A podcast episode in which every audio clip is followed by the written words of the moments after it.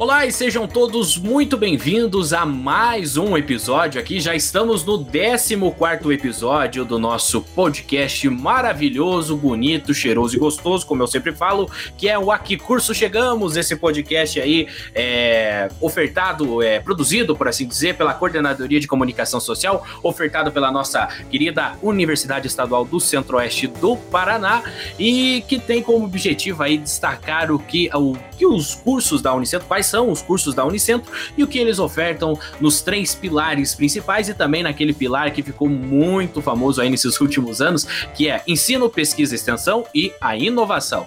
E hoje, para acompanhar esse episódio aqui comigo, está ele, o fiel escudeiro, que daqui um poucas horas estará de viagem, né? Lucas Gomes Timóteo, seja bem-vindo. Olá, Vitor, obrigado. Pois é, daqui a algumas horas vamos estar pleno voo. E um abraço hoje para o pessoal de Irati que está nos acompanhando. É, um abraço aí para todo mundo que está acompanhando do campus universitário de Irati. E hoje o nosso episódio é de psicologia, um curso que é ofertado no campus Irati. E para falar um pouco sobre ele, estamos aqui com a presença do corpo docente, representado primeiramente pela professora Verônica. Olá, professora, seja bem-vinda. Olá, bom dia, boa tarde, boa noite. Um prazer estar aqui com vocês nessa gravação. Também representado pela professora Michele. Seja bem-vinda, professora. Olá a todas, todos, né, todos. Também é um prazer estar aqui com vocês, conversando um pouquinho sobre o curso de psicologia. É isso aí. Se ouvir grito de criança é porque tem um parquinho perto aqui de casa. Então, tá todo brincando agora às 6h43 também, representando os formados, por assim dizer, do curso de psicologia, está o Gustavo. Seja bem-vindo, Gustavo. Olá, muito obrigado. Obrigado pelo convite. É um prazer né, estar aqui falando um pouquinho hoje sobre o curso de psicologia e trajetória profissional. E representando os acadêmicos está o Vinícius. Seja bem-vindo, Vinícius. Oi, gente, tudo bem? É um prazer estar aqui com vocês também. E já vou adiantar que, se por um acaso, algum momento, tiver alguma música de fundo quando eu estiver falando, eu não me responsabilizo. Mas pode ser que aconteça, mas enfim, é uma música de fundo, a gente vai curtindo junto. É isso aí, show ao vivo aqui, na verdade gravado, né? Porque o podcast é gravado. E também representando os acadêmicos está a Maria Clara. Seja bem-vinda, Maria. Oi, pessoal, tudo bem? É um prazer aqui estar nesse podcast com vocês. E também, se vocês ouvirem um latido de cachorro, é aqui de casa, então ignorem. Rotina da quarentena. É isso aí. Então, esse vai ser o, o time que vai representar o curso de psicologia aqui. Vai falar um pouco sobre o curso, vai contar sobre a trajetória, enfim, vai falar tudo que você quer saber sobre o curso aqui ofertado pela Unicentro. E para começar o nosso bate-papo, eu gostaria de pedir para ele, Lucas Gomes Timóteo, para trazer os dados, aqueles dados famosos aí, né, que a gente sempre traz no começo do programa. Então vamos lá. O curso de psicologia ele é ofertado no campus de Irati. Seu funcionamento é em período integral, com duração de 5 anos. E cada ano, 12 vagas são ofertadas pelo vestibular, 3 vagas pelo PAC e outras 15 pelo SISU, que dão as 30 vagas anuais. A Unicentro ela formou a sua primeira turma de, de psicólogos em 2007 e desde então ela formou até 2020, né, último ano letivo, 241 psicólogos. E com base nesses dados, eu gostaria de perguntar para a professora Verônica e para a professora Michele o que faz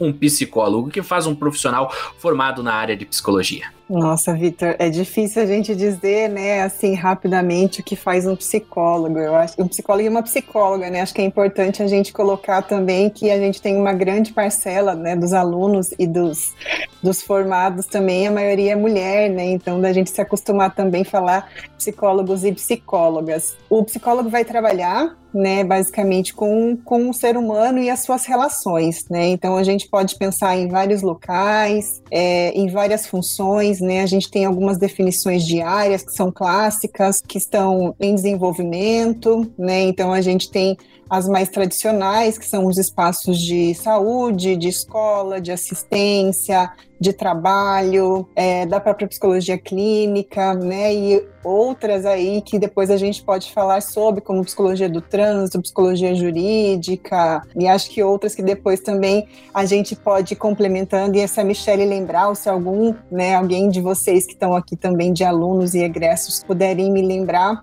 a gente vai conversando. A gente tem que pensar também que é um profissional, uma profissional que vai lidar diretamente com a subjetividade né, das pessoas. Então, é, é importante a gente ter esse cuidado. Acho que é uma palavra importante é da gente pensar do cuidado, né, que a gente tem com, com as pessoas. Então, é, o Vitor, né, traz uma pergunta para a gente que, que abre, né, para diversas possibilidades também de pensar as inserções que a psicologia, né, enquanto ciência e profissão vem tendo, né, nos últimos anos, desde a sua história, né, da, da da sua institucionalização enquanto profissão no Brasil até os dias atuais, as transformações que a própria ciência psicológica né, tem e as configurações e determinações no território brasileiro, né? É uma profissão, então a psicologia, né, enquanto uma profissão, ela atua em diferentes perspectivas, né, ética e politicamente aí implicadas com as diversas situações que as pessoas, né, estão aí uh, no seu cotidiano. Então a gente tem uma psicologia muito ampla, né, tanto de teorias quanto de possibilidades aí de atuação profissional. Né? Então a gente pode dizer, a Verônica já trouxe, né, que a psicologia ela vem se, ela tem se tornado, né, uma profissão bastante uh, importante dentro das políticas públicas, né, dentro dos campos mais, né, dessas áreas mais tradicionais, como a Verônica traz, né, e dessa ampliação, né, tanto das pesquisas quanto, né, acho que vai se estabelecendo também esses campos uh, que a gente chama aí os campos de atuação uh, da área.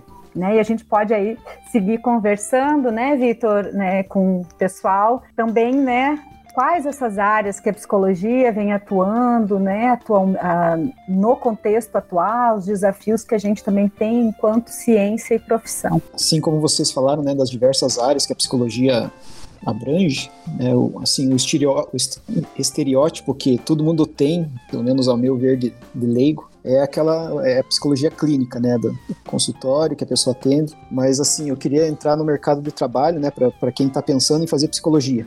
Como vocês abriram esse leque de opções que o psicólogo pode ter para atuar? Como que é a questão? Uma que sempre pergunto para nós é qual é a remuneração de um psicólogo em suas diversas áreas, né, que pode ter, e mais especificamente, assim, quais que são as, as, as mais emergentes, né, quais que estão mais, é, com a pandemia, com certeza, isso acho que foi mais potencializado, né, quais, quais que foram as que mais é, foram potencializadas, né, nesses últimos tempos. Lucas, é, Verônica pode depois complementar e mesmo, né, os estudantes e o próprio Gustavo, que é colega de profissão. Então, uh, Lucas, é, não é simples também essa tua, a tua pergunta, principalmente a de remuneração. Então, eu vou falar um pouquinho de alguns aspectos que são importantes, né, para a gente entender a psicologia. É, a psicologia é, desde a sua origem, teve três grandes áreas, né? Assim, que é essa conhecida que você fala, né? E que está presente no senso comum, na sociedade, que é a área clínica, né? Depois a gente teve a área de trabalho e a área da educação. Então são as três áreas clássicas, digamos, desde o surgimento da psicologia, que foi em 1962. Tá? Hoje a psicologia ela amplia né? A gente tem aí alguns movimentos dentro da própria ciência psicológica que coloca que a realidade social, né, a realidade que a população se encontra, os processos históricos convocam a psicologia a se reinventar e a ampliar os seus campos de atuação. Eu posso dizer que hoje, né, um dos campos que mais emprega psicólogas, né, e psicólogos são os campos é o, são os, é o campo das políticas públicas, tá? Principalmente na atualidade a política pública de assistência social, seguida aí também da política né, ah, de saúde, então no SUS. Então a maioria dos psicólogos hoje estão inseridos né, dentro das políticas públicas, dessas duas grandes políticas públicas. E é claro que a gente tem ou né, a inserção de psicólogos em outras áreas. Então, no campo, vou dizer, no campo clínico, né, que pode ser tanto de maneira privada ou atuando no campo clínico dentro das políticas públicas também, né? Dentro de algumas organizações, então não governamentais também. Então, o campo da clínica ele pode estar inserido em diferentes lugares. Assim como o campo do trabalho, o campo né, educacional dentro da política também pública né, de educação. É, nós podemos pensar também que, é, como a Verônica falou, a profissão de psicologia no Brasil é majoritariamente feminina. Né? A gente tem algumas pesquisas é, do Conselho Federal é, de Psicologia, através do CREPOP, que é um centro de referência de, né, das políticas públicas do Conselho. O Conselho Federal de Psicologia é o órgão né, que regulamenta a profissão. Então, assim, o conselho é todo psicólogo para atuar precisa fazer uma inscrição né, no seu conselho profissional que dá que é, autoriza então a atuação enquanto psicólogas e psicólogos, tá? E os conselhos têm, são divididos, né, é, é composto do sistema conselhos, onde cada estado aí brasileiro tem o seu conselho regional de psicologia. Então, aqui no Paraná, nós temos o Conselho Regional de Psicologia situado na cidade de Curitiba. É, Para quem tiver mais, depois a gente dá dicas de onde buscar mais informações sobre isso. Então, Lucas, hoje os psicólogos e as psicólogas podem atuar dentro da política de assistência social, que tem diferentes equipamentos, né? Como centro de referência da assistência social, como centro de referência especializado da assistência social, como as casas né, de passagem, como o acolhimento institucional, né, que é materializado pelas casas lares, né, também que é assim, a gente não fala mais, né, de abrigos, a gente tem uma política que regulamenta e redireciona também a proteção integral, né, de crianças e adolescentes. A gente estou citando aqui, né, no campo das mulheres também tem, né, casas específicas de apoio às mulheres, apoio às pessoas em situação de rua. Aí a gente tem no campo da saúde, né, as unidades básicas de saúde, a gente tem hospitais, a gente tem os centros de atenção psicossocial, que são os CAPs, nas diferentes modalidades também, né, existentes, os ambulatórios. Temos, né, aí eu tô citando alguns, né, temos na educação, todo o sistema de educação também, né, onde a gente se insere na justiça, né? A gente pode atuar na defensoria pública, nos tribunais de justiça, compondo equipes multiprofissionais, né? Uh, no Ministério Público. Então, aqui acho que na área de trabalho, né? Uh, assim, na tal área reconhecida, né? E, na, na, pela maioria da população, que é o RH, né? Mas a gente fala hoje né, de, de gestão de pessoas, né, de produção. Então, tem a área do trabalho, de saúde do trabalhador, nas, na área de economia solidária. Acho que eu me, citei algumas aqui, Lucas, né? Da, de, de, tantas outras possibilidades de inserção que a psicologia tem, tá? Acho que eu citei as principais aí, e depois a gente pode seguir aí conversando agora sobre remuneração. Existe uma tabela, né, que o Conselho uh, Federal de Psicologia, os conselhos regionais, né, de um teto aí de serviços oferecidos pelas psicólogas e pelos psicólogos, né?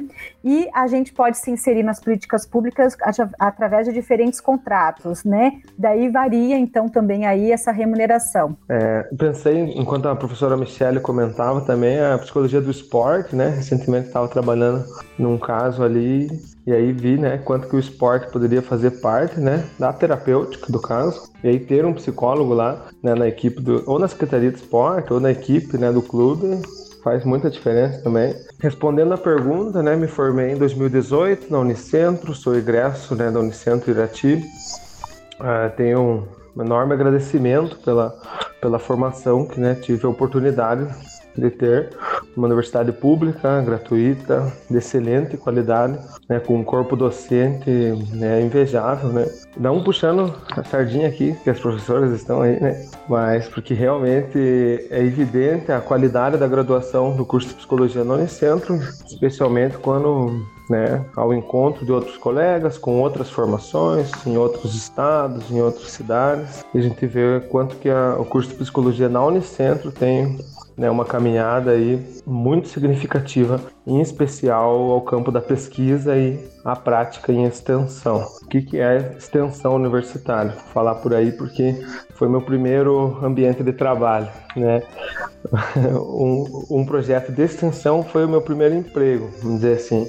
É o Núcleo de Estudos e Defesa dos Direitos da Infância e da Juventude. É um projeto da Unice, que tem na Unicentro, né? tem também uh, na UEM, na UEL, não me lembro todas as, as estaduais que tem. E ali eu né, trabalhei como psicólogo junto com duas advogadas, quatro estagiárias, garantindo o direito de crianças e adolescentes. Então, que Vitor respondendo, o, o, campo de trabalho é vasto, tá? É, nesse projeto de extensão, né, o objetivo principal é fazer com que todos os direitos né, constitucionais de uma criança sejam garantidos. E isso é um trabalho, acho que para ah, uma cidade inteira mesmo, né? A dificuldade que se tem em uh, acolher, atender psicologicamente em conjunto com uma área jurídica. Então fazíamos atendimentos psicojurídicos, como né, foi denominado. Aí a psicologia estava lá atuando ao lado de uma outra ciência que tem uma formação completamente distinta, uma epistemologia outra. Estávamos ali lado a lado pensando a garantia de direitos de crianças e de adolescentes. Então esse foi a minha primeira experiência já atendendo né, inúmeras crianças, inúmeros adolescentes, familiares e posso garantir assim que o, o curso de psicologia da Unicentro me possibilitou também ir a um campo desse de trabalho em que há violação de direitos, situação de risco para criança e adolescente. Não é simples o trabalho, ah, não é fácil o trabalho, mas a formação ah, garantiu as ferramentas necessárias para que o trabalho fosse executado. Então, tenho esse enorme agradecimento por ter trabalhado também, enquanto bolsista, num projeto de extensão universitária. Fica aí para os né, acadêmicos ou futuros acadêmicos, em especial, né, que vão poder ouvir o podcast, para pensar a extensão universitária dentro da graduação. É, eu fui estagiário dentro desse projeto de extensão que depois uh, acabou né, sendo o meu primeiro emprego na área de psicologia. Então, me possibilitou, a própria universidade me possibilitou o ingresso na vida de trabalho. Na sequência, iniciei o meu trabalho na psicologia clínica, fazendo atendimento né, de caso clínico, privado, em consultório privado. Em paralelo a isso, né, saí do projeto de extensão e ingressei na Prefeitura Municipal de Irati, na Secretaria de Assistência Social trabalhei um equipamento que é o Centro de Referência de Assistência Social, que a Michelle comentou, né, num dos, olha, vários lugares né, que a psicóloga ou psicólogo pode trabalhar. Nesse serviço, o trabalho em especial é garantir que não hajam violações de direitos. Ah, mas o que, que é isso? Meio amplo, né? Violações de direitos. Não é que não existam naquele território de trabalho crianças em situação de violência física, de violência sexual, ou que se haja crianças que isso seja prevenido com agilidade. Então imagina o trabalho de um psicólogo inserido numa comunidade, em diálogo com os, né, com os grupos comunitários, junto com assistente social, né, com pedagogas, fazendo trabalho de grupo com crianças, com adolescentes, fazendo prevenção à violência ao próprio corpo, conhecendo o próprio corpo. É vasto, né? O trabalho é, é muito longe e atende-se, em especial, à vulnerabilidade social também porque vivemos em um país em desenvolvimento com diversos problemas ah, de desigualdade social e quem está na ponta atendendo consegue perceber os efeitos né, da desigualdade absurda que vive nesse país né, e os relatos das famílias, as dificuldades que são vivenciadas. E não sei se haveria outra profissão né, assim como o serviço social também, tão capacitada para poder atender a população em meio à miséria, em meio à tragédia, tudo muito na área da, da, atuação em riscos, em desastres, em emergências. É um trabalho brilhantíssimo, mas de altíssima complexidade. Na sequência, eu saí do CRAS, né, que é o nível de proteção básica lá da assistência social, como alguns colegas fazem o um paralelo, né? É o posto de saúde, é a unidade de saúde, né? Na assistência, é ali a base para ser os processos mais simples e fui transferido lá para alta complexidade, né? Para o serviço de acolhimento institucional de crianças e de adolescentes, né? Onde compõe as casas lares e também o programa Família Acolhedora. Ali dentro, olha, se há um lugar em que se pode dizer que há trauma. E acho que é por isso que se compara algumas vezes, eu escutei, de que a alta complexidade em assistência está equiparada à alta complexidade em saúde, que significa atuação hospitalar, eu acho que é pelo volume de traumas né, em que se encontra nesse ambiente de trabalho. Né? Os traumas são diários e são o principal objeto do trabalho. Então, o psicólogo ali, junto com a equipe interdisciplinar, né, com as assistentes sociais, faz um trabalho de atendimento dessas crianças que sofreram violência, das famílias, que muitas vezes são pessoas que sofreram uma vida inteira de violência e hoje reproduzem violência. Então é um trabalho bastante árduo, difícil, mas que a psicologia tem muito a oferecer, acho que essa é a grande sacada, né? Porque muitas pessoas ficam perplexas ou não entendem os processos de violência que são gerados pela desigualdade, por funcionamentos familiares, e eu, eu, escuto outras áreas assim, eu não entendo por que isso, Fê, por que foi assim, por que foi assado. Aí a gente vai entender, sim, vai entender que tudo tem um contexto específico. Né? A psicologia trabalha com um sujeito sócio-histórico, ele está ligado a um meio, a um ambiente, a um modo de se fazer. E sim, a gente precisa atuar diretamente, né? Na proteção sociopsicológica né, de crianças e de adolescentes. E aí, faço um trabalho na clínica também, adoro atender também, é uma área que tem uma especializada, atendimento de crianças e de adolescentes. Quem sabe por essa experiência que tive né, no projeto de extensão, agora também nas casas lares, tenho, tenho tido um, um imenso apreço também por esse campo de trabalho. Acho que essa é um pouco aí da minha trajetória desde 2018, né? Sou um recém, me considero recém-formado, tá?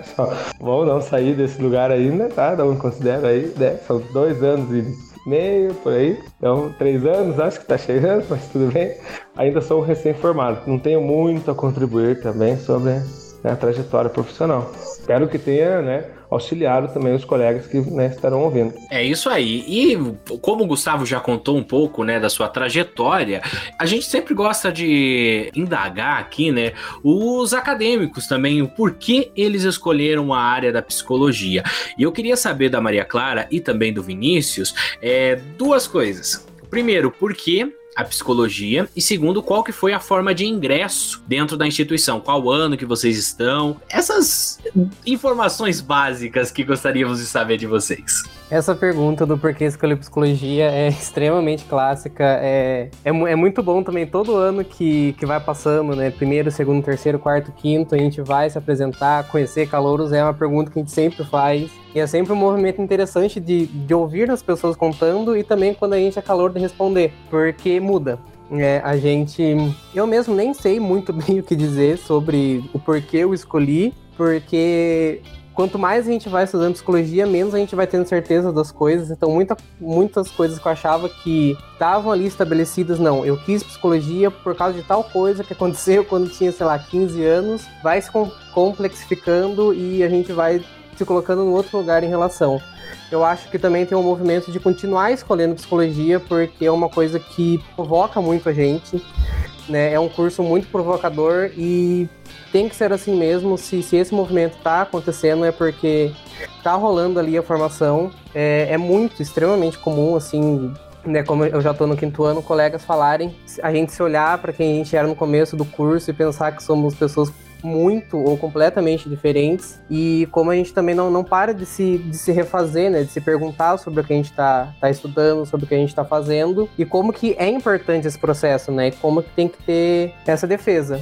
Então, sobre, assim, só para não falar que também não vou responder a pergunta, né? Eu acho que eu comecei a, a, pensar sobre, sobre psicologia por história, pela minha própria história de vida, né? De ter pessoas que passaram por um momento de sofrimento psíquico dentro da minha família, pessoas conhecidas, eu me, me envolvi com aquilo, fui afetado e, e quis pensar algo sobre, então uma das possibilidades que eu, que eu vi foi a psicologia e continuei escolhendo e continuo e acho que vou continuar pelo menos por um bom tempo porque eu gosto do lugar em que eu me sinto colocado por ela, né? De, de, de continuar perguntando e entendendo as coisas que, que acontecem de um, de um lugar diferenciado, da pessoa que acaba até ouvindo o que não está sendo dito, ou que tem uma crítica à, à, situação, às situações que acontecem, à forma como está posta a sociedade. Então é um movimento, é um lugar em que eu gosto de estar e que eu sinto que tem muita potência. Então acho que seria mais ou menos essa a minha resposta o, a pergunta mesmo, por que escolheu psicologia? Eu tô no segundo ano e eu digo com tranquilidade, assim, que quando me perguntaram no começo do segundo ano, eu falei, não sei. Eu simplesmente, tipo, o que eu falei há um ano atrás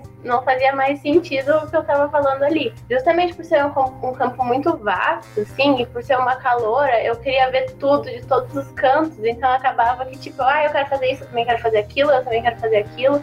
E é bem isso que o Vinícius falou, assim, é a psicologia ela te coloca muito para pensar. E a gente vê, tipo, eu vejo agora o quanto às vezes algumas coisas eu ignorava e agora eu olho e, e ele me coloca muito nesse campo crítico. E é por isso também que eu sempre escolho a psicologia, assim, e continuo escolhendo, mesmo no segundo ano. E uma coisa, assim, que eu entrei no curso falando, ai, ah, tenho interesse nisso, já mudou completamente. É, e isso é muito bom, né, eu acho, porque justamente por pensar e tudo isso. Antes, no ensino médio, eu pensava em fazer direito, não sei porquê. Então, e no segundo ano do ensino médio, eu falei, putz, por que não psicologia, né? Uma conversa assim de professores. E eu já fazia o PAC da Unicentro desde o meu primeiro ano. E aí, no terceiro ano, eu coloquei para psicologia acabei que eu passei, né, por ser uma faculdade próxima da minha casa e por ser uma faculdade que, dentre todas as outras, a que mais me chamou a atenção, justamente por essa parte da pesquisa também e por toda a grade curricular, que eu acho que é um, um diferencial de psicologia Unicentro, eu achei bem interessante. Eu queria que as professoras e os alunos, e, e o Gustavo, como egresso também, comentassem sobre os projetos de extensão e de pesquisa que o departamento está envolvido e como que eles funcionam, né? Lucas, eu vou falar um pouquinho das pesquisas, né? E daí acho que a Michelle pode falar um pouquinho é, da extensão. E me desculpem se por acaso eu esquecer, né, de alguma área ou de algum professor aí que às vezes a gente acaba esquecendo. É, a gente tem um, um, corpo docente, né, que a maior parte dos professores, tanto efetivos quanto colaboradores, se envolve, né, em pesquisa. A gente tem uma disciplina que trabalha exclusivamente, né, com pesquisa, com prática de pesquisa, com execução de pesquisa. É, acho que para, né? Mas é, Vinícius fez a, o PPP que a gente chama, né? No curso, Gustavo acho que também fez, né, Gustavo? Então é uma prática que é, a gente tem esse costume. É, os professores eles têm uma linhas de pesquisa, né, que muitas vezes têm financiamento, outras vezes não. É, tem as orientações de iniciação científica, né, que, que também é uma atividade muito interessante para o acadêmico, para a acadêmica que se interessa, né, por, pela área, pela pesquisa. Eu acho que é uma experiência bastante enriquecedora e estou olhando o Vinícius aqui, Vinícius está finalizando o relatório, né, Vinícius? Ele é meu orientando de, de iniciação, estamos aí no prazo final, mas a gente tem áreas específicas, né? Tem professoras da área clínica, tem professora da área do trabalho, a Michelle, que depois pode falar um pouquinho da área dela. Então, a gente tem nas, nas linhas gerais, eu acho que os campos tradicionais, né? Na, na educação, no trabalho, clínica, na saúde, na assistência. É, eu, eu acabo trabalhando com, com adoção, né, aproveitando o embalo, porque a Michelle falou do Nedid, o Gustavo está falando das experiências que ele teve também. Acho que a gente tem uma ênfase de pensar a infância e adolescência né, no curso, nas pesquisas, então acho que é um campo forte. É, a gente tem também é, os, a, a, parte de ensino, que é muito bacana também, né, Vitor, falar dos grupos né, de estudos, eu acho que é uma forma também de, de aproximar principalmente os alunos que estão no começo do curso, que muitas vezes não tem pouca experiência né, para atuar em algum projeto de extensão, que tem alguma parte mais prática, então geralmente eles se envolvem né, em grupos de estudo, onde eles se aproximam da área. Eu acho que de maneira geral é isso. Acho que a Michelle pode falar daí da, da extensão, né? Temos o NUMAP, temos o Cuida Bem. É difícil a gente falar tudo, né, que acontece dentro do curso de psicologia aqui na universidade. Né? A gente também peço desculpas se a gente, né, deixar algum projeto, alguma pesquisa, né, de fora, porque de fato são inúmeras as ações desenvolvidas né, pelos professores e pelas professoras. Mas eu queria voltar um pouquinho né, uh, nessa pergunta do Lucas para dizer que o curso de psicologia da Unicentro tem duas ênfases, né? E eu acho que isso é importante porque né, as ênfases do nosso curso, é, numa dessas ênfases, né, é a pesquisa é a centralidade. Então, a gente tem aí a ênfase é, de psicologia e processos de investigação científica. Então, onde a gente incentiva né, a, a no, nosso e a nossa futura psicóloga a, a, experimentar também a pesquisa, né, não somente na iniciação científica, mas também essa prática de investigação psicológica, de pesquisa psicológica, né, que tem duração de dois anos. Então, é uma das ênfases do curso. E a outra ênfase, né, que nós temos aqui no curso de psicologia, é uma ênfase aí que uh, engloba então os processos educativos, prevenção e promoção da saúde, né? E, e onde se desenvolvem aí diferentes áreas, né, e perspectivas para a gente trabalhar em temas também dentro da educação, da promoção da saúde trabalho. É, falar, né, Verônica já citou, nós nos organizamos, além das linhas de pesquisa que os professores têm, também nos organizamos nos nossos laboratórios, né, que acabam aí uh, organizando, às vezes, a pesquisa, a extensão e também essas atividades né, de ensino, para além das disciplinas que a gente ministra, né, essas ações de extensão, como os grupos né, de estudos mais teóricos, determinadas uh, temáticas tá, específicas de cada laboratório. Então, a gente hoje, no curso de psicologia, né, a gente tem laboratório, vou só citar rapidamente aqui, né, para curiosidade, para quem está escutando a gente, ter curiosidade de entrar lá no site do curso, né, de explorar as possibilidades, tá? A gente tem um laboratório de psicologia do bilinguismo, a gente tem uh, o laboratório de psicologia social e processos institucionais, a gente tem o laboratório Mulheres, Discursividades e Violências, nós temos o Laboratório de Psicologia do Desenvolvimento e da Saúde, temos o Laboratório de Estudos do Desenvolvimento Humano, temos o Laboratório de Psicanálise, temos o Laboratório de Estudos sobre Infância e Adolescência, né? temos o Laboratório de Psicologia Social e Institucional, temos o Laboratório também né, o núcleo aí de, de, estudos e práticas na área do trabalho, Nutra, né, então nós temos aí uh, em torno desses laboratórios, acho que dá para dar uma dimensão, né, das pesquisas que acontecem, né, a partir desses laboratórios. Então são inúmeras pesquisas, desde aquelas financiadas pelos órgãos de fomento, como CNPq, CAPES, Fundação Araucária, né, até uh, pesquisas sem financiamento que, se, que, que, os nossos estudantes e as nossas estudantes realizam muitas vezes nos projetos de PPP, que é essa prática de pesquisa em psicologia, ou nas iniciações científicas, né? Então, em torno desses laboratórios estão as temáticas né, uh, que acontecem as pesquisas, então, em torno da violência, do desenvolvimento humano, que não é somente de crianças e adolescentes, mas que inclui aí né, a vida adulta, a velhice, né, os estudos dentro do envelhecimento também, do luto, né, dos cuidados paliativos, das práticas de cuidado, então, HIV, AIDS, né, de saúde, saúde mental. Então, aí acho que a gente entra nas práticas de assistência. Então, tem de fato aí várias possibilidades aí, né, é, de estudo na área de saúde do trabalhador, né, dos trabalhadores em diferentes políticas também. Então a gente tem aí é, uma infinidade. Eu não sei, Lucas, né?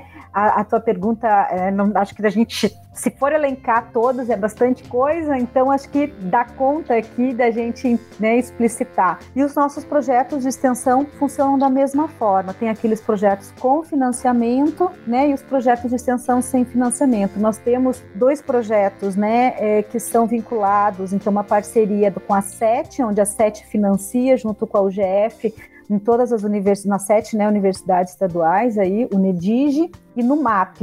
Então, no MAP é o núcleo né, Maria da Penha, que atende mulheres vítimas de violência, e o NEDIGE é o núcleo de estudos e defesa do direito da infância e juventude, que atende as violações de direitos de crianças e adolescentes através de uma prática interdisciplinar que envolve a área de psicologia e a área de direito nos dois projetos. Temos um outro projeto, que é o Cuida Bem, né, que é um projeto de algumas professoras aqui do curso de psicologia e do curso de fonoaudiologia, né, voltado então para prevenção, né, uh, de cuidados na infância, né, e na adolescência. E temos também aí outros projetos. Esses três projetos são os três projetos, né, tem o projeto da professora Verônica, né, que são os grupos de adoção, e tem alguns grupos de estudos, né, que acontecem no campo também né, vinculado a esses laboratórios que, eu mencionei aqui. Não sei, Lucas e Vitor, se surgir aí outra pergunta, né, por favor, nos digam aí, que aí a gente vai lembrando e trazendo mais informações. Gustavo, também, se você lembrou aí de alguma coisa, Maria Clara, Vinícius. Prof, eu acho legal também falar das monitorias, né, porque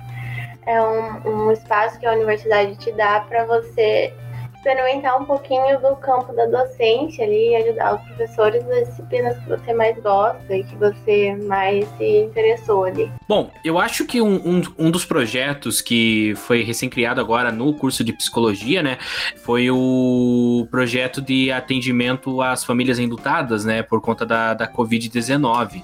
E esse projeto, ele, ele ganhou bastante destaque, né, por não só atender o público ali da Unicentro em si, mas também atender a cidade de Irati, né, ou seja, o, o pessoal ali que está residindo no município de Irati. Eu queria que vocês falassem um pouco mais sobre como que foi a criação desse projeto. Aqui em Guarapuava, na, onde eu e o Lucas moramos, é, nós temos um projeto, mas é voltado, é, que de dentro da Coordenadoria de Apoio ao Estudante, né, mas ele é voltado somente às pessoas da, um, da instituição, né, e o projeto de vocês foi mais além, né, não atendeu somente o corpo docente e discente, né, e nem do, dos agentes técnicos, né. Vitor, acho que é bem bacana a gente pensar dessas inserções é, da psicologia durante a pandemia, né, então assim, é, acho que teve um, um, um movimento, talvez até um, uma impressão de silenciamento das universidades durante a pandemia, em função de, ah, então não está tendo aula presencial, não está tendo, né,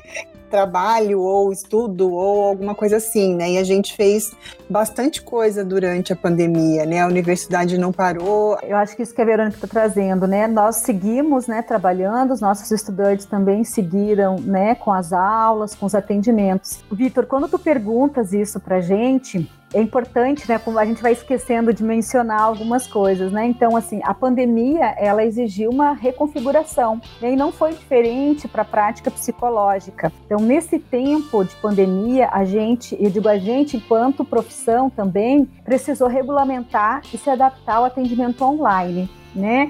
Então isso também exigiu aí um tempo de organização e de orientações técnicas aos profissionais psicólogos e psicólogas, mas também a nós da universidade enquanto campo de formação. Nesse contexto, então a gente precisou de um tempo também para adaptar e construir né, o nosso serviço, porque a psicologia na Unicentro, assim como os outros cursos também, ele conta com uma, hoje, né, nomeada clínica escola ou serviços escola, em psicologia, onde algumas das práticas de formação acontecem. Então, na Unicentro, a gente tem, né, vinculado à clínica escola de psicologia, é, algumas práticas, né, oferta de alguns atendimentos e alguns serviços. E o atendimento, então, às pessoas em luto, faz parte da prática profissional dos nossos estudantes, né, de último ano do curso. Então, é tá ligada, está vinculada ao estágio profissionalizante né, desses futuros e dessas futuras psicólogas, né, que vão estar tá aí atuando no mercado aí de trabalho, né, atendendo as pessoas. Então, a, assim como também existe o, o, pronto atendimento a trabalhadores, né, também vinculado ao serviço escola, justamente porque, né, os trabalhadores da saúde, da assistência, vou citar, né, da educação, foram trabalhadores que não tiveram pausa, né, nesse período aí da pandemia. Então, trabalhadores que estiveram atendendo as famílias, né, atendendo as pessoas aí numa condição de vulnerabilidade, né, ou social ou emocional, né, que a gente pode aí pensar bastante grande, né, trazida, né, por, por essas perdas, né, na pandemia, perdas é, de pessoas, né, a gente diz assim, perdas de pessoas, mas perdas de direitos, né, perda de cidadania, perda do emprego que produz sofrimento, perda, né, também aí de uma condição de material de vida, de inserção, perda pelos vínculos também estabelecidos que o contato, que as relações é, humanas permitem, né, aquela circulação da cidade permite. Então a gente organizou sim alguma, alguns alguns atendimentos para a população né, em luto e que pode ser acessada. Então, a gente tem uma carta de serviços hoje no, no Serviço Escola de Psicologia que permite ali entender quais são, a, quais são as ofertas, né? Tem até atendimento de ah, a, tem, tive o diagnóstico de Covid, né? Tem esse impacto todo, né? De ser diagnosticado, o medo que prevalece, né? E assim toca todas e todos nós. e aí também tem um, um serviço de aconselhamento para quem acaba né, de receber o diagnóstico também de, de, de Covid. É importante, eu acho, também falar né, que a gente está falando, o Gustavo mencionou uma área emergente e extremamente complexa e importante, que é a área da, das emergências e desastres na psicologia, com o qual a gente tem falado muito e buscado referências para auxiliar a gente na criação de intervenções né, mais adequadas, localizadas, ética né, e politicamente implicadas nesse contexto pandêmico. Então, sim, a gente tem esse atendimento aí, Vitor, né? Nessa carta aí de serviços que a gente construiu e se adaptou, né? E, inclusive atendimento psicológico online né, também é ofertado pela, pelo serviço escola. Sim, eu vou fazer uma pergunta que a gente fez para quando fez o podcast da enfermagem. É, a gente perguntou qual situação que vocês vivenciaram assim nas práticas, no caso dos alunos, dos professores, né, que marcaram vocês, assim, aquele fato que vocês relembram assim durante a profissão que vocês que marcou vocês de alguma forma? Vamos deixar para os estudantes e para o Gustavo aí responder primeiro, né, Verônica? A gente tem mais aí, não vamos entregar a idade, mas um pouco mais de chão. Todo mundo em silêncio, estão pensando, estão pensando. Eu não tenho muito o que falar, né? A minha vivência com a universidade foi muito pequena, na verdade, porque eu entrei e logo saí por conta da quarentena e tudo. Mas eu sou bolsista do projeto de extensão do Cuida Bem e eu acho que é um projeto que leva informações à mãe, gestante, para né, bebês de 0 a 1 ano e antes os, os atendimentos aconteceriam lá na clínica escola, então a gente fazia uma roda de conversa com as mães e tudo, e agora migrou para o Instagram. E a gente recebe muita demanda, assim, é, por conta da amamentação. Por eu ter uma pequena bagagem, né, de experiência, eu acho que o que mais me marcou são, são mães, assim, que. Isso é da outro podcast até, né? Que desmamam o bebê por conta de mitos ou por conta de pouco apoio familiar ou de profissionais. E eu acho que em toda essa minha área até agora, que já tô no, ainda estou no segundo ano, né? O que mais me marcou foi isso, assim, de ver as mães sofrendo por uma coisa que não necessariamente teria que acontecer, né? É, falando de mim, eu acho que dá para sempre lembrar de uma coisa ou outra, né? Tem, tem várias, assim, mas acho que eu mais gosto de, de lembrar e falar é que o meu primeiro estágio foi numa festa junina né? É uma, uma coisa assim que me marcou bastante, porque no segundo ano, estágio básico de psicologia social, a gente costuma se inserir em alguns campos possíveis de atuação e o primeiro em que a gente teve contato foi o CAPS, que é o Centro de Assistência Psicossocial. E a primeira atividade que nós, nós fizemos foi participar da, da festa junina que eles reali realizaram com os usuários. E eu, inclusive, eu tenho até a, a gravata de, de EVA, sei lá do que, que era aquele material que a gente usou naquele dia, guardada como uma lembrança, sabe? Porque eu acho muito, muito legal como uma atividade de estágio, uma atividade profissional, e foi a primeira que eu tive também foi numa festa junina, pescando peixe e jogando bola para acertar numa cesta e ali falando com as pessoas. Então acho que foi uma é uma coisa assim que, que me marcou bastante, que é bastante significativa também. Né? Então acho que eu queria lembrar dessa. Fiquei bastante pensativo mesmo, Vitor, porque uh, Vitor não, foi o, o, Lucas, né, que fez a pergunta. Fiquei bastante pensativo porque hum, são são muitas mesmo né, experiências que chamam a atenção. É, durante a graduação, na, na prática, pude, né, profissional, pude visualizar algumas outras também. Mas na graduação houveram duas situações que me chamaram muita atenção e acredito que há um, há, divisor, né, há um divisor de águas em cada uma delas. Né? Primeiramente, por escutar né, de pacientes né, o relato de, de ter vivido trancafiado né, por muitos anos em hospitais psiquiátricos. Né? Pacientes respondendo muito bem ao tratamento né, psicológico e psiquiátrico em liberdade, né, em centro de atenção psicossocial, já há alguns anos, mas com um relato muito dramático de que né, passaram em outros tempos 15, 20 anos presos em hospitais com uma vida ceifada né, a partir do, do encerramento da liberdade. Então, poder escutar esse relato que marca né, com um registro não né, infeliz, mas a potência que tem numa prática que é psicológica. Né, da garantia do tratamento e da qualidade de vida e do bem-estar social né, em liberdade, que é uma, uma das defesas né, dessa categoria, né, que a gente precisa tratar a diversidade né, como diversidade, a doença sim como doença, com o tratamento que merece, mas com respeito à dignidade né, humana. Então essa foi um, acho que um divisor importantíssimo para eu pensar o trabalho que exerço hoje, inclusive na área clínica e o que eu estudo sobre tratamento psicológico. E um, um outro divisor foi em estágios, né, também, e me deparar assim com, né, com famílias em extrema situação de pobreza, em que a geladeira nunca existiu na casa, nunca teve. Geladeira, desde que a casa é casa, gerações e gerações, casa é casa, né, não há cama, é o sofá, é um cômodo só, e pensar né, o que a psicologia tem a ver com isso, né, o que eu ficava perguntando uh, durante aquele tempo, em que pude visualizar né, que há famílias, há pessoas uh, que vivem com que um mês, vivem com que eu passo um dia, dois dias, assim, alimentação, gasto em transporte, é uma renda mensal de uma pessoa. Então isso é, é forte, é forte de você ver né, a realidade da desnutrição, da pobreza, em que a profissão é convocada a atuar né, dentro da Secretaria da Assistência Social para que haja redução dos danos né, da desigualdade social. Então ali também foi um outro marco né, em que me vi responsável também assim né, como traz a Constituição Federal, né, o artigo 224, em que é de responsabilidade do Estado, da sociedade e da comunidade a garantia dos direitos da infância e juventude desse país. Né?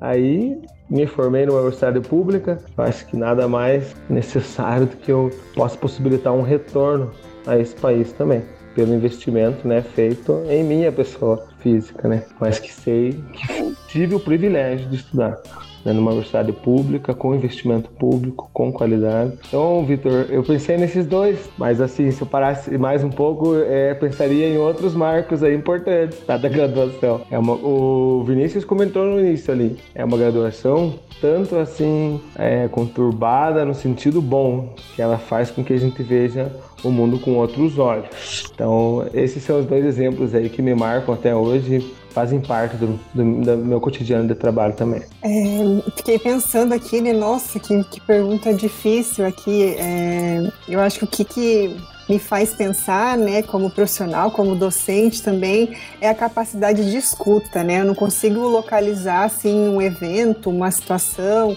né? Pegar aí o Gustavo tá falando, né, de que a gente é, vê muita coisa, eu acho que a gente escuta muita coisa também, né? E estar ali disponível, uma pessoa que de repente nunca contou a vida, né? Então poder é, perguntar, né, quem é você, né, como que foi a sua vida, o que, que você tem para me dizer hoje. Eu acho que essas experiências de escuta elas são é, transformadoras, né, para nós que escutamos e também para quem em algum momento parou de repente para falar um pouco de si, para falar o que está pensando, o que, que, é da vida, né, o que, que aconteceu com a vida. Então eu acho que, que essa experiência de escuta, né, o trabalho como docente, né, lembrando aqui, é, eu e Michelle somos professoras de estágio, né, acompanhamos os alunos. Então acho que trabalhar essa essa qualidade, né, ou essa postura de escutar, né, eu acho que isso é uma, uma coisa que, que me marca, né, e eu acho que é bem característica do, do trabalho mesmo, né, do, do psicólogo, da psicóloga, acho que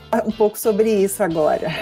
Nossa, né? Obrigada por isso, também poder ouvir, né? Escutar essa experiência aí da Maria Clara, do Vinícius, do Gustavo. A gente lembra de lembra ao mesmo tempo de tanta coisa e para verbalizar, também acho que tem um outro processo, né? Vitor né, e Lucas, não é simples, né? Essa pergunta, como a Verônica fala, né? A gente vai lembrando de várias coisas que nos tocam, né? Em alguns anos já de profissão como psicólogas, né? Mas eu queria falar um pouquinho desse lugar de formadora, né? E, e, eu lembro, né, num certo momento dessa trajetória, da trajetória profissional, quando um estudante, né, fala para gente, né, compartilha conosco o quanto o acesso à educação pública uh, deu um lugar de dignidade, né? E eu lembro assim de, de, de ficar muito emocionada de ver a possibilidade, né, o que o acesso a educação é, produz, então, produz um, um, lugar, uma existência capaz de tirar, né, assim, uh, alguém de uma condição de vulnerabilidade. Então, através da educação, se transformar, né, uh, aí num processo cidadão, num processo, né, um pouco mais digno. Então eu falo da educação pública, né, da formação em psicologia, mas também, né, da educação na, no ensino médio, através, né, também de políticas educacionais que permitem o acesso e a permanência dos estudantes, né, na universidade. Então me, uh, me lembrei, né, enquanto docente, do quanto nosso trabalho o quanto a universidade pública, né, é importante né, é transformadora, né, de realidades também. Então me lembrei, né, dessa situação que, que me deixou muito de putz, né, assim, a educação, né, ela transforma, né, assim, ela transforma. Acho que lembrei, né, disso e posso citar aí tantas outras, tantas outras inúmeras situações da formação desses futuros profissionais. Nas situações de vulnerabilidade, né, como o Gustavo fala, né, daqueles momentos assim que a gente vê, olha, realmente a desigualdade, a pobreza também adoece, traz sofrimento, também violações de direitos, né, o quanto isso vulnerabiliza também a violação de direitos, né, não só de infância, na, na infância adolescência, mas também dos, na vida adulta, das mulheres, dos idosos, das idosas, né, produz enquanto uma marca, enquanto sofrimento e a capacidade que a gente tem de desenvolver a escuta, como a Verônica traz, para processos mais ampliados, né? Então esse cuidado sem patologizar, psicologizar, né, medicalizar, medicamentalização né, da sociedade também. Então, o quanto uh, a desenvolver e construir para o desenvolvimento né, da escuta desses futuros profissionais é importante, né, que a gente localize esses fenômenos na complexidade que eles exigem. E aí a gente vê o avanço né, ah, dos nossos estudantes, das nossas estudantes depois na atuação profissional, quando localizam, né, quando conseguem fazer essas intervenções localizadas, né, e que muito situadas, né. Então, é, acho que esse é um, um fato que me lembrei e durante a graduação a, a experiência de que a psicologia poderia fazer visitas domiciliares né? Então que assim que a psicologia pode intervir, fazer intervenções através de visitas domiciliares, né, no território. Então essa possibilidade de conhecer o território de vida das pessoas, que interroga o nosso lugar, que interroga, né, o nosso lugar de privilégio, que interroga assim, nos faz ver que existem muitos modos de existir, muitos modos né, de expressar uh, a vida, né, o próprio lugar de mulher, o próprio lugar né, de ser homem nessa sociedade. Então, a possibilidade de transcorrer, né, de percorrer, na verdade, os territórios né, geográficos através da política de saúde foi uma marca na minha graduação, uma marca na minha formação e que faz com que eu tenha né, o interesse na área então de psicologia social, né, uh, como vem atuando agora. É isso aí, professor. E você destacou, né, sobre a questão da educação, né, que a educação é, move o mundo, né, por assim dizer, né, já citando citando Paulo Freire que esse ano fez é, 100 anos, né, por assim dizer, de Paulo Freire, né, que a educação não transforma o mundo, né? A educação muda as pessoas e as pessoas mudam o mundo. Essa é a frase desse grande educador aí que, que passou pelo nosso mundo aí, por assim dizer, né? Que teve um grande processo aí, um processo importantíssimo no moldar ao que a gente conhece hoje como educação. Bom, e agora nós chegamos àquele quadro sensacional, né? É, meu fone tá caindo, não sei porquê, mas chegamos ao nosso quadro sensacional que é o Aqui Dicas Chegamos. Que é aquele quadro que todos que participam do podcast aí, sejam professores, alunos, egressos e também nós da produção, indicamos para você, querido ouvinte, algumas produções, sejam filmes, séries, livros, músicas, é, sites, artigos, enfim, o que quiser na área do que de qual estamos abordando, né? E hoje a área é psicologia e eu gostaria de chamar a professora Verônica para dar as suas indicações. Vitor, eu pensei em exemplos da literatura né? Então eu acho que a gente é bastante referências, né? A gente estava falando antes de escuta, de conhecer realidades diferentes, né? Então acho que a literatura ela proporciona essas experiências, né? Viver e ouvir, conhecer outras histórias que às vezes a gente não consegue é, vivenciar é, na prática. Então eu indico, né, um conto do Machado de Assis, o Alienista, ele é clássico também, todo mundo, né, vai falar é, desse conto. Acho que a maior parte do, de quem faz vestibular também até deve ter lido ou vai ter que ler, né? É uma referência aí que está sempre colocada nas leituras.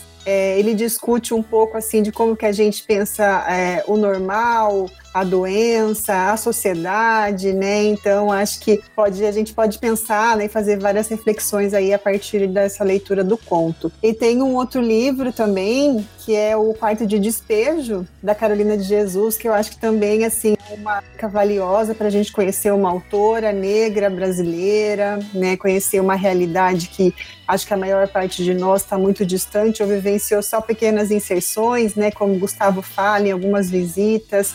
Então é um diário, né, onde ela vai falar da vida dela, né, numa favela. Então acho que é um livro também que pode colocar a gente com outras realidades, né? E acho que são experiências aí bastante importantes para quem busca, né, ou pensa em fazer o vestibular ou fazer a entrada aí no curso de psicologia. Agora as indicações da professora Michelle e também da Cecília, vai que ela queira dar uma indicação aí também. Obrigada, Vitor. É, é, a Verônica, eu também lembrei, né, da Carolina, né, uh, Jesus aí, lembrei desse livro, mas para quem quer conhecer então um pouquinho também da história, da psicologia, tem um livro escrito por pesquisadores e psicólogos brasileiros que vai trazer um pouco essa epistemologia da ciência, né, no Brasil o livro é a História da Psicologia, Rumos e Percursos, né, na, da editora Nau, é, organizada pela professora Ana Maria Jacob Lela, o Arthur Arruda Leal Ferreira e o Francisco Teixeira Portugal. Então é, é um livro que vai percorrer a história da psicologia, que no Brasil as áreas, né, as grandes áreas, então dá uma noção também aí para quem quer, né, tem curiosidade de saber um pouquinho mais de que psicologia é essa brasileira. É, me lembrei também é, aí de, assim, tem algumas possibilidades de séries, né, que a gente pode aí também é, se inserir, mas lembrei de um conto, de, de, um livro de contos da Conceição Evaristo, né, onde traz né, a vida, né, de muitas, assim, de muitos brasileiros e brasileiras que fala muito do cotidiano, né, de atuação, assim, das vidas e de atuação que a psicologia se ocupa, né? Olhos d'água. Então, né, esse livro de contos também o pessoal consegue achar aí, né? Acho que com bastante facilidade. Então, é, lembrei desses livros para quem quer entender um pouquinho, né, o que, que a psicologia pode fazer, o que, que essa tal de, esse tal de SUS, a psicologia, né, na saúde. Tem uma série, agora não vou lembrar onde ela está disponível exatamente, né, dessas, mas é chama Atenção Básica e ela vai mostrar um pouquinho do percurso, né, do trabalho na área de saúde, unidades básicas de saúde e que é uma área também que a psicologia aí, né, atua. Então, lembrei dessas. Ai, Fiquei, daqui um pouco, se eu lembrar de mais alguma, a gente fala aí também, mas essas acho que são aí obras uh, importantes, aí tem outros autores e autoras negras também produzindo, né, uh, autores, né, você falou aí que livros infantis, né, a gente tem alguns aí também para indicar, né, é, como vivem os tubarões, eu acho que é esse o número, o nome agora, assim, que é uma edição aí da, acho que é Olho de Vidro, agora não vou saber, não vou lembrar exatamente agora a editora, mas que vai trazer um conto, né, que vai, assim, uh, que tem uma ilustração infantil para trabalhar essa questão do capitalismo, né, e um pouco aí de como a gente se organiza enquanto sociedade. É isso aí. Gustavo, qual que é a sua indicação? É, acho que né, depois dos, dos livros, é, irei indicar alguns filmes que me chamam bastante atenção. E há os cines de debate também, né, recorrente dentro do Unicentro, o IPG faz também. Um dos filmes é um filme italiano, ele se chama Si Può Fare, Em português a tradução é Dá para fazer. Acho que é um filme mágico assim para pensar a potência do trabalho de uma psicóloga, de um psicólogo, de uma prática que tem como linha de frente o cuidado, a partir da escuta, né? Como bem referenciado pela Verônica. Indico também um filme que me chamou a atenção e foi durante a graduação, é um filme brasileiro, é, Que Horas Ela Volta, com a Regina Casé, né?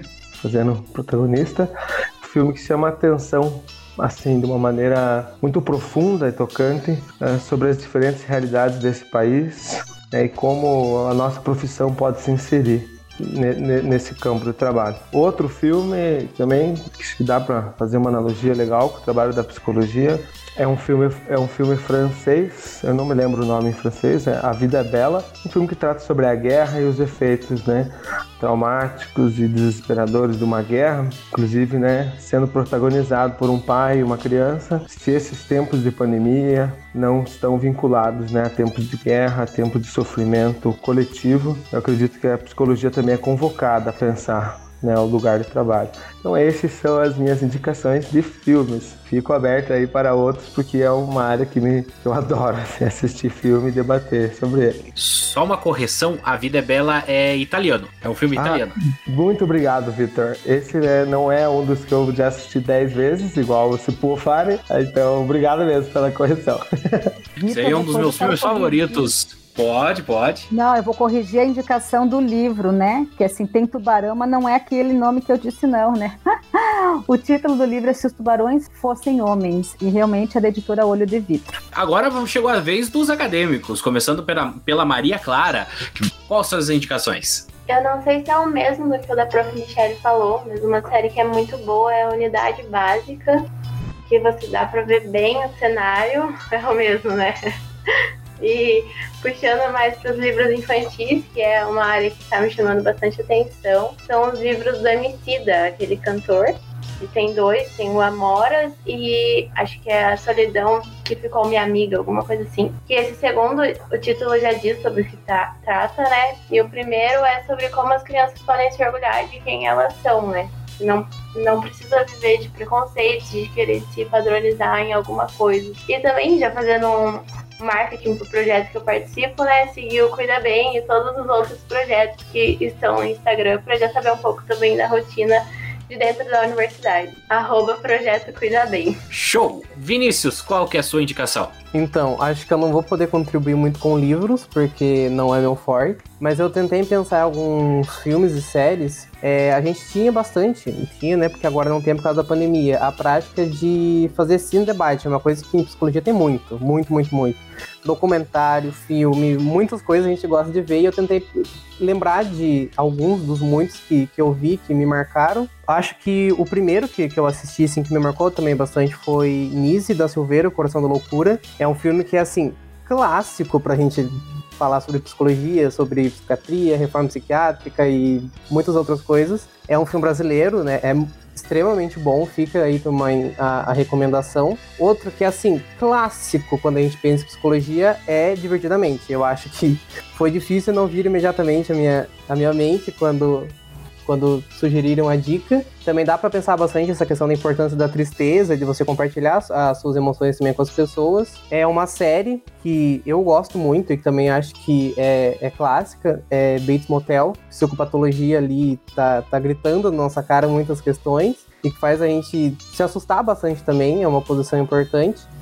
Outra que acabou recentemente é a Typical, né, que vai falar sobre espectro autista, mas também sobre muitas outras questões, sobre esporte também, que foi um assunto que o Gustavo levantou e que vem aí um movimento de tentar pensar a psicologia em relação a isso. Um outro também que eu lembro que me marcou foi O Operário, é um filme também muito interessante, dá pra gente estranhar também e pensar muitas coisas. O Quarto de Jack, também me marcou bastante assistir durante a graduação. Acho que a série que mais tá bombando atualmente é Sex Education, e também fica recomendação, porque essa série é extremamente boa, ela, assim, é brilhante, até dá, dá pra dizer esse termo. E também eu me esforcei um pouquinho para tentar pensar em música, e eu pensei num álbum que, assim, eu particularmente gosto bastante e também dá para relacionar, porque assim, psicologia a gente é difícil a gente ter paz para poder ouvir uma música, assistir um filme, uma série, porque a gente sempre tem questões ali que a gente fica pensando. É, e eu ia recomendar o álbum After Hours do The Weeknd, porque dá pra gente pensar sobre ser um personagem ou não ser, em que momento eu posso fazer de conta que eu sou uma pessoa que eu não sou.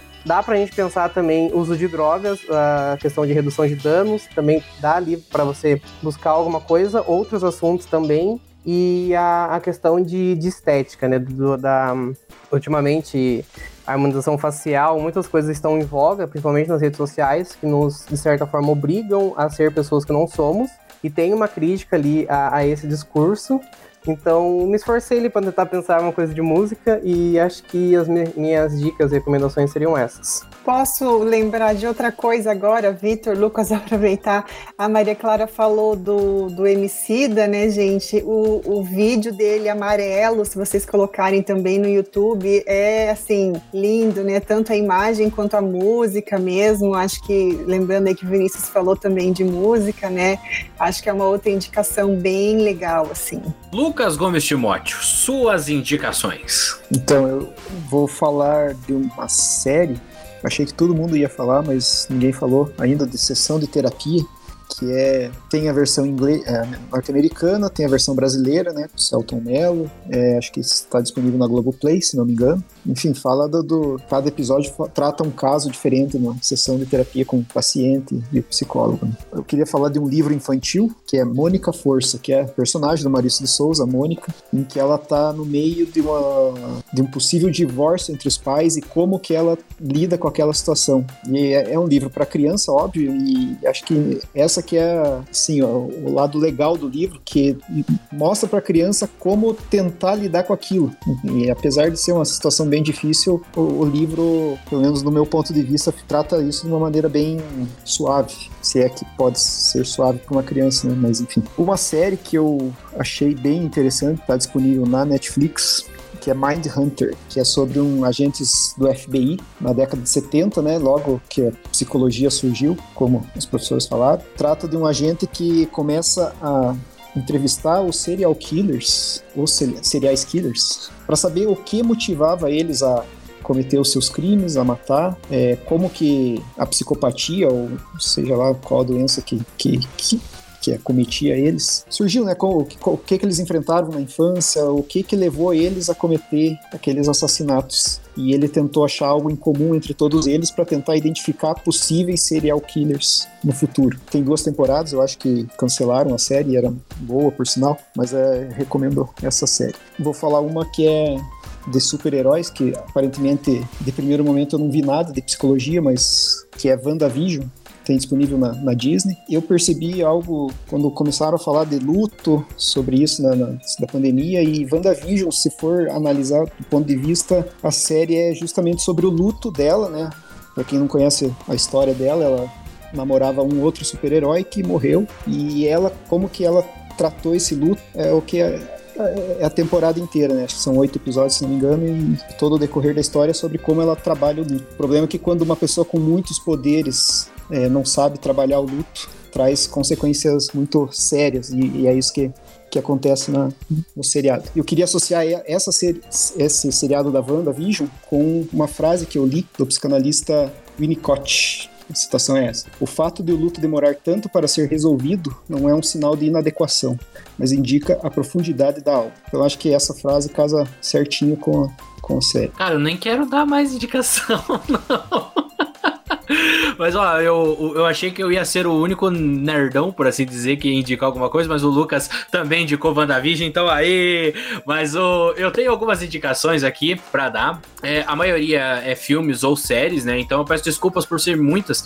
Mas assim, a primeira série que eu tenho para indicar é uma que tá voltando agora, né? Vai ter uma espécie de revival, uma última temporada que é Dexter, que o Dexter ele é um policial, né? Um policial, um, um forense. Eu não sei se é essa a, a pronúncia correta, no departamento de polícia de Miami. ele, tipo, investiga casos, enfim, só que ele também é meio que um, um assassino por trás, né? Ele investiga casos de assassinato, mas ele também é assassino. Nos, nos momentos ali da série, principalmente na, nas primeiras temporadas, a, a, mostra muito memórias entre ele e o pai dele, né? Que eh, quando ele era mais jovem, o pai percebeu que ele tinha traços de psicopatia. E ensinou que ele só deveria ser violento com pessoas que tivessem cometido algum crime. E ele só poderia cometer esse crime caso ele tivesse provas. Então a série tem nove temporadas, se eu não me engano, vai ter uma décima agora, um revival pelo Paramount Plus, e as nove temporadas estão disponíveis nos serviços Prime Video e HBO Max. Outras indicações que eu tenho aqui é um filme que eu gosto muito, que é de 2006, do Guilherme Del Toro, chamado Labirinto do Fauno. Ele é um filme que se passa na, na Espanha, 1944, quando a Guerra Civil meio que já terminou. É, e, tipo, trata da, história da, da Ofélia, né, que é uma criança de 10 anos que muda para a região, é, região ali da Espanha, onde se passa o filme com sua mãe.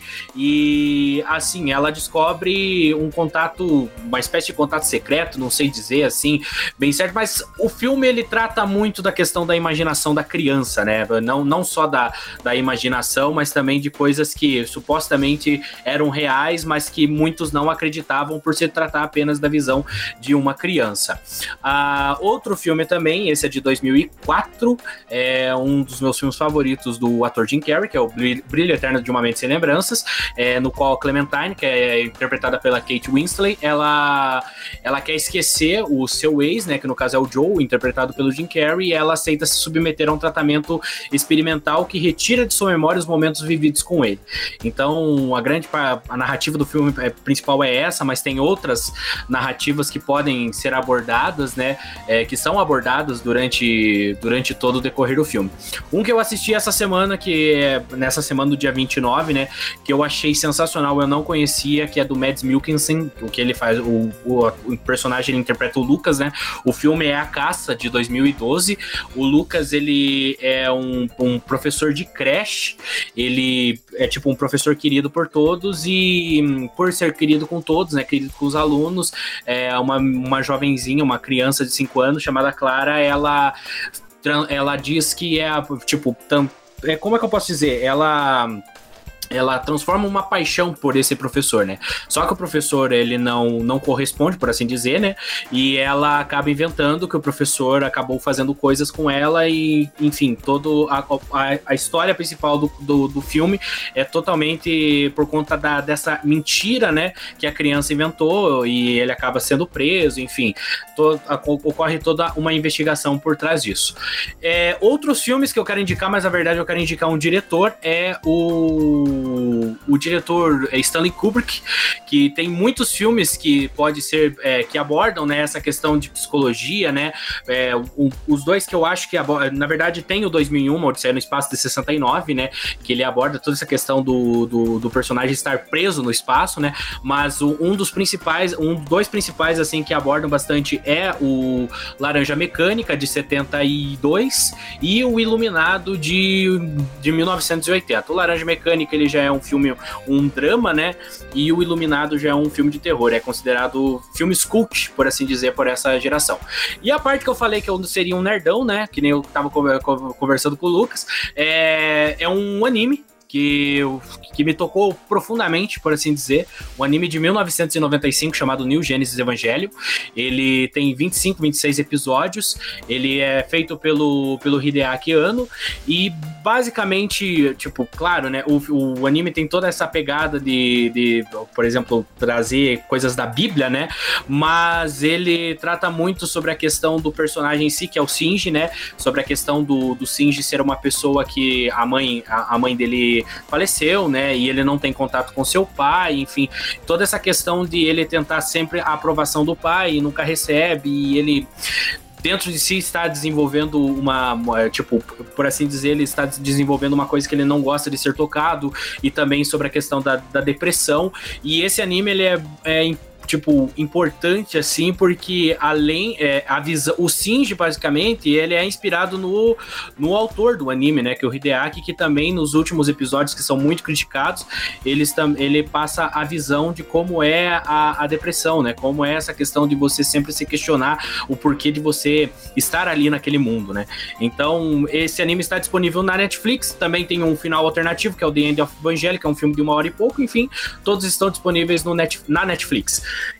E a outra indicação que eu tenho para dar é agora sobre o curso. Você pode saber mais sobre o curso no unicentro.br barra estude hífen graduação. Acharam que ia ter mais indicação de filmes e séries, né? Eu tinha bastante ainda, uma outra indicação ainda para dar. Mas é, eu gostaria de é, indicar o site do curso de psicologia, né? Também acompanhe os projetos dos cursos, do curso de psicologia nas redes sociais, né? Acompanhe mais sobre isso, a clínica, a escola, enfim. Tudo isso você pode acompanhar no nosso site da Unicentro. A professora Michele queria falar alguma coisa? Levantou a mão ali? Isso, eu ia pedir aí, Vitor, né, para te incluir na edição.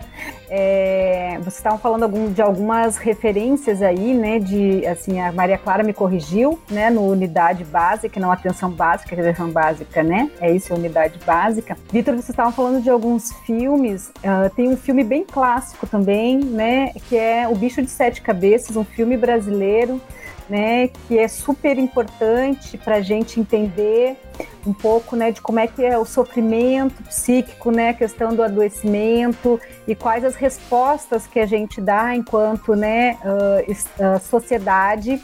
E um outro clássico aí também bastante premiado, né, é o, o livro O Holocausto Brasileiro, né, é, é um filme, é, desculpa, é um livro, tem alguns documentários baseados também no livro, mas esse, esse livro, né, ele retrata um pouco da barbárie e das violências sofridas é, por, né, pelas pessoas que foram internadas no hospital psiquiátrico em Barbacena.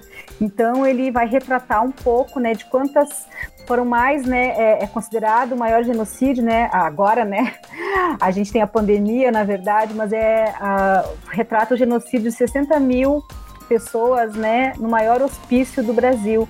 Então é uma leitura, né, ah, interessante, importante para a gente compreender também um pouco aí das nossas respostas enquanto sociedade, né, uh, a questão da, do adoecimento, né, uh, e todo, tudo que gira em torno, né, dessa instituição chamada loucura, tá? Então fica, na verdade, aí essa dica aí também desse filme que é clássico e desse livro. Ai, gente, eu, eu fiquei lembrando de mais um monte de coisa, né, não sei se vai dar tempo de editar ou não, é, eu acho que o Lucas falou da Kate, eu acho que o Victor falou da Kate Winslet, né? Tem um outro, uma outra série agora, né? Que eu acho que toca na temática do luto também, que é Mare of Easttown, né? Que também acho que tem uma discussão bem bacana é, que é a mesma atriz, né? Então acho que é legal também de ver. E um outro livro, né, Michelle Fusso aqui, é um livro muito bacana, é muito impactante, que chama É Isto um Homem, do Primo Levi, né? Então acho que vai falar, é um relato, né, de alguém que ficou é, nos campos de concentração né? Então acho que também aí é, um, é uma outra referência para se colocar. Mas aí vocês veem se conseguem editar ou não, mas eu fiquei lembrando aí de outras coisas. Eu vou aproveitar, deixa então, vou dar mais uma indicação, mas essa é a última, eu prometo. É um filme do ano passado, é, ganhou o Oscar, né? É, agora eu não lembro qual categoria, ou foi indicado ao Oscar, que é Druk Mais Uma Rodada, um filme dinamarquês, também do Mads Mikkelsen, que é também é o mesmo ator da, da Cass. E é, é engraçado a história, né? Porque como a própria produção afirmou, né, que o filme ele é uma celebração do álcool baseada na tese de que a história mundial teria sido diferente sem o álcool. Então é, é, é bacana a, a, história ali do filme, né, que eles testam uma, uma teoria da psicologia, se eu não me engano, que para você viver bem, para você trabalhar bem, você precisa ingerir uma certa quantidade de álcool por dia, porque daí o trabalho vai funcionar melhor, a sua vida vai funcionar melhor. Só que com base nisso, eles acabam desenvolvendo alcoolismo mesmo. Então, é. Mas o filme, ele é uma, uma, uma ótima história. É daquele tipo filme dinamarquês que não tem início, meio e fim, né? Não é que nem o padrão, o padrão americano ou o padrão europeu de filme. E é muito bacana. Ele tá disponível no Telecine Premium, né? Telecine Play aí, para quem quiser assistir. Bom, agora eu gostaria de chamar todos vocês para dar suas despedidas, suas mensagens finais de fé, de motivação aí. Então, começando pelo corpo docente, pelo egresso, pelos, pelos discentes, né? Pelos acadêmicos aí e depois por nós da produção. Ai, eu não sei muito bem o que dizer, gente. Vou colocar que acho que nós, como responsáveis agora, né, Michele, pela gestão do curso, estamos à disposição. Acho que tem os dados lá no site, se vocês quiserem conhecer os espaços, tem o e-mail, tem o telefone, né? Estamos aí é, no regime presencial, o trabalho administrativo na Unicentro. Então, acho que colocamos os nossos contatos aí para esclarecer, para tirar dúvidas e fiquem à vontade para nos procurar. Agradeço, né, Vitor, Lucas, né, a, a, esse programa, a possibilidade da gente trazer um pouquinho mais, né, do curso de psicologia, da importância dele, né, a gente que faz ajuda, né, junto com esses estudantes, egressos a fazer, uh, construir essa formação. Então também, né, acho que colocar à disposição para que, né, as pessoas que estão escutando tenham curiosidades, queiram saber um pouco mais, né, sigam também nas redes sociais os projetos, né, aí o, no Instagram, no MAP, Irati, Medige, Irati, né, a Maria Clara falou também de outro projeto. Entrem lá na página do curso, busquem saber, dizer que será um prazer recebê-las e recebê-los no curso de psicologia aqui no campus de Irati, né? E a gente está aí à disposição para seguir. Gostamos muito de conversar, trocar ideias, construir, né? Ações, né? Sempre disponíveis aí. Então agradeço também aí a possibilidade de troca. Obrigada. Enquanto egresso né, do curso de Psicologia da Unicentro, eu agradeço a oportunidade de estar aqui contando um pouquinho da minha graduação, em especial né, atuação profissional depois da graduação. Né, e fica a dica aí que o curso da Unicentro é excelente mesmo, eu, eu adorei particularmente. Né, vou levar para uma vida e fico à disposição sempre, né, qualquer chamado aí da universidade, agradeço pelo convite, né, a, no que eu puder colaborar né, com a propagação né, do ensino de qualidade e a defesa, eu estarei disponível. Então, estou aberto também a pessoas que tiverem interesse em tirarem mais dúvidas sobre o que eu achei do curso, como é que foi, às vezes dicas mais práticas, né, um curso integral, surgem dúvidas sobre isso, eu me disponho também a quem quiser entrar em contato, a gente conversa sobre. Muito obrigado. É, então eu também queria agradecer a oportunidade né, de ter conversado aqui com vocês. Sempre é bom falar sobre o curso, né? Movimenta muitas questões na gente. E também me coloco à disposição para quem quiser tirar qualquer dúvida ou conversar sobre qualquer coisa, né? Tanto acadêmicos que já estão atualmente no curso, quanto quem tenha interesse.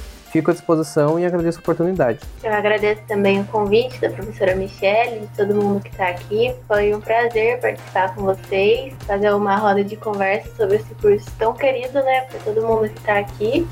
E também fico à disposição se alguém quiser tirar alguma dúvida comigo, só me procurar nas redes sociais e me chamar. Lucas Gomes Timóteo, o seu tchau. Bom, agradecer a Michelle, a Verônica, a Maria Clara, o Vinícius e o Gustavo. Dizer que estamos aí tentando divulgar todos os cursos da Unicentro e a psicologia faz parte deles. Né? Então, vamos para o próximo, né, Vitor? Não agradeceu eu, mas obrigado aí também. Tô brincando. Não, você tem o meu eterno agradecimento. Ah, olha só que amor. Gostei. É, nós também queríamos, eu queria mandar um abraço, o Lucas provavelmente também gostaria de é, estender esse abraço para o nosso terceiro integrante aqui do podcast, né? Muitos ouvintes devem estar se perguntando o que, qual fim deu o Victor Tel, né? Ele está ocupado aí, trabalhando, tá, tá com mil aí. Ele não pôde estar presente na gravação, mas fica aí o nosso grande abraço a esse grande profissional aí da publicidade. E gostaria de agradecer muito a todos que participaram, professora Verônica, professora Michele, Maria Clara, Gustavo, Vinícius. Obrigado por participarem, é, por toparem fazer parte desse projeto que significa muito para nós, não só para nós aqui da comunicação, mas também para todo o corpo da Unicentro, corpo docente, discente, de agentes, enfim.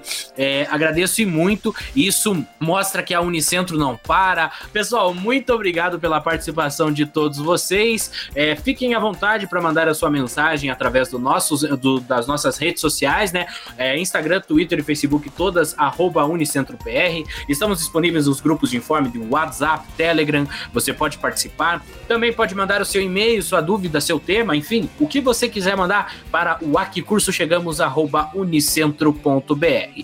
No mais é isso. Muito obrigado a todos. Esperamos vocês no próximo próximo curso aí. E se cuidem, usem máscara, é, usem o álcool, importantíssimo. E se chegar a sua vez de se vacinar ou de tomar a sua segunda dose, vacine-se. É importante termos, estarmos todos vacinados para que em breve possamos fazer aquela aglomeração do bem. Porque lembre-se, viva o SUS e viva a ciência brasileira. Até mais, tchau, tchau.